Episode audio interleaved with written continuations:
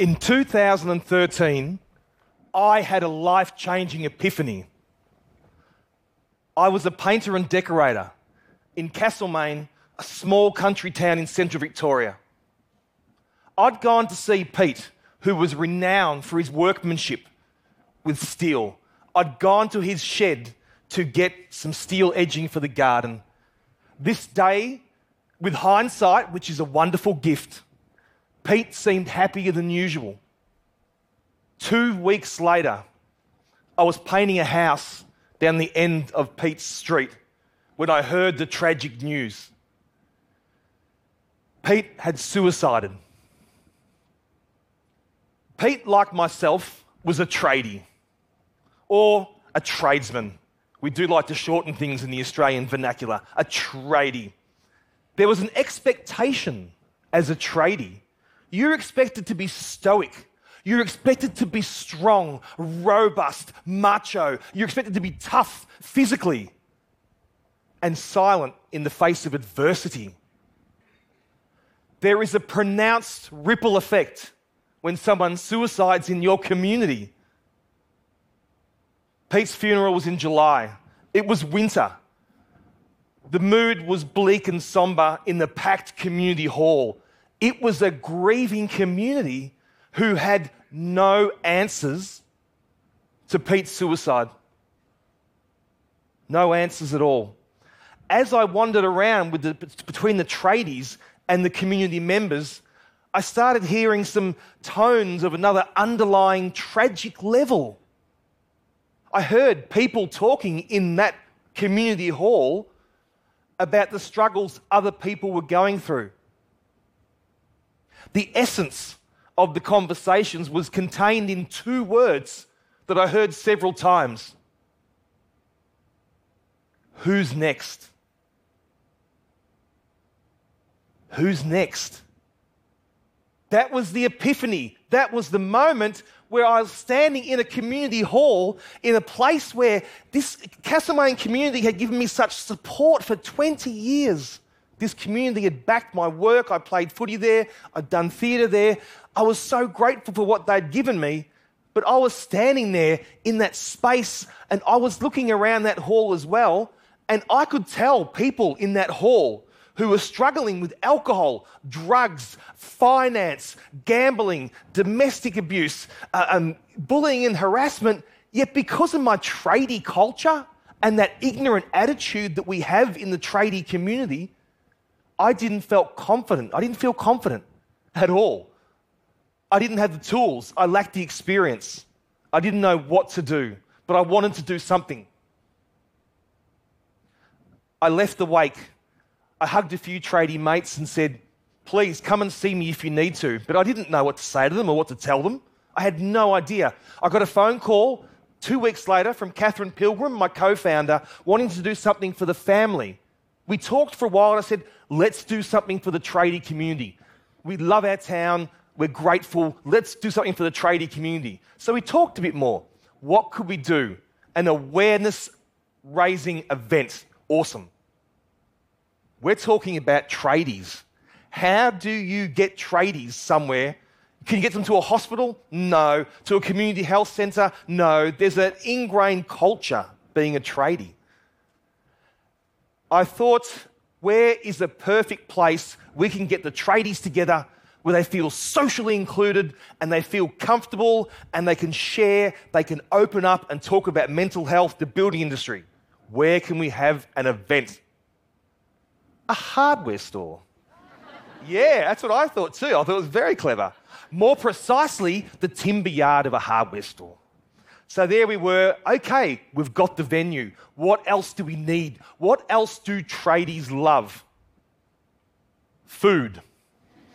I know we all do, but tradies love food. Tradies, especially, and I'm a tradie myself, we love egg and bacon rolls. So we thought we'd supply the tradies with egg and bacon rolls, and there was the slogan Save your bacon. uh, it's a bit corny, but it sort of works. And we also came up with a logo Hope Assistance Local Tradies. Keep in mind, HALT, our charity, had no money to begin. Nothing, not a single cent. We had conversations. This is a community issue. It starts in community. So we went around to the butcher, we went around to the baker. There was no candlestick maker. There was an egg place and there was some chocolate, there was coffee, there was fruit. But we went around and said, hey, we're doing this awareness raising event. Do you want to contribute? Because we haven't got any money. Of course, nearly every person we initiated the conversation with knew someone that had anxiety, depression, or thoughts of suicide or had suicided. There was that unity, that whole of community approach. So we thought, that's great, we've got some food, what else do we need? We need the support services there. A lot of tradies and a lot of men in general don't necessarily know where to go and get help. I myself was one of them. And this is what I talk about at the HALT events. That four years ago, when I founded HALT, I didn't know I could go to the doctor about my mental health and get a mental health plan. I didn't know about community health. I certainly didn't know about Lifeline. And I've called Lifeline three times, and they've certainly potentially saved my life. I had to learn all these things. Tradies need to know that. We provided bags, bags of information. And I had quite a few tradies say to me in the first year, oh, this is a load of you know what. But those tradies, I know, still have those bags in their ute or in their shed. On the 10th of November 2013, we had our event. And interestingly enough, when I talk about a whole of community approach, that was our first event in Castlemaine at Tonks Brothers. And there's a whole of community there. There's counsellors, there's people who have gone through mental health. That first event set the scene. Since then, we've had more events. Interestingly enough, it's not only tradies that are affected by mental health or anxiety or depression or suicide. We started working with TAFEs. We started working in the farming industry, at councils, at secondary colleges. We started working, we did events for the partners of tradies. Because often the tradies would not go home to their partners and say, Guess what? We talked about mental health and we're going to do this, this, and this now. So we're doing events for the partners who themselves may need help. TAFEs are very popular. For me, it's really crucial to get to these young, vulnerable men and women. We've done events for men's sheds, so the high rate of suicide for, is really high for older men. We've done events for council depot workers and tradies. Interestingly enough, nearly every single event, and we've actually done now with very little funding, 150 events over four states. So, oh, please, thank you.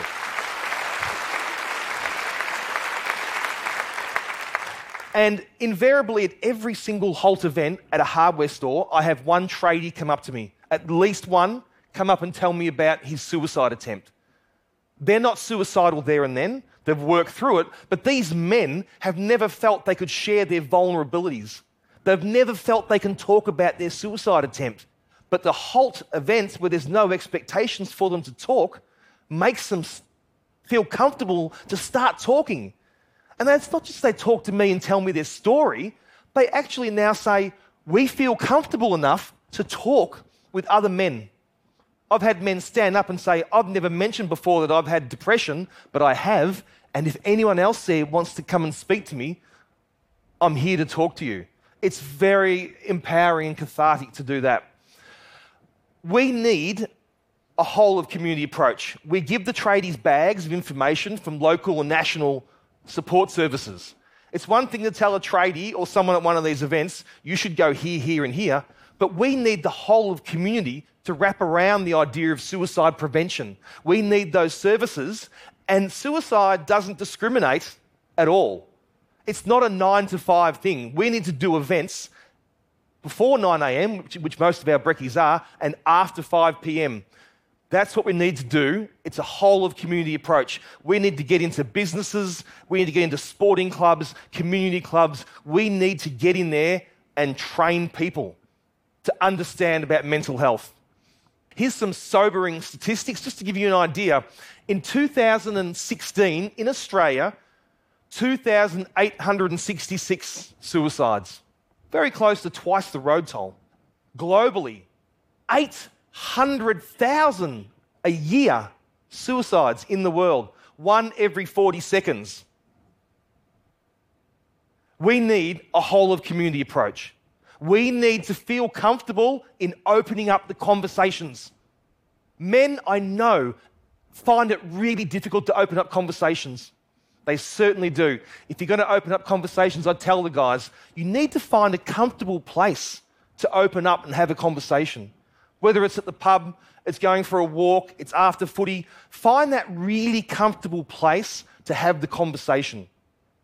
Part of the ability to have that conversation is to understand what to say. We've all heard about, are you okay?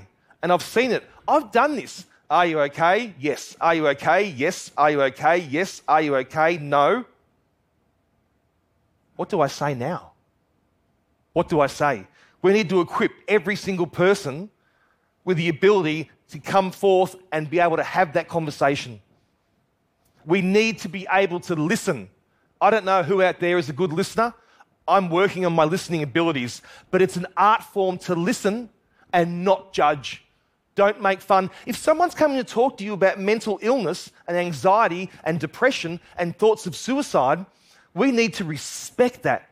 They want to trust us that we're going to hold that in tight and not tell everyone. We need to do that. So we need to have conversations. We need to listen.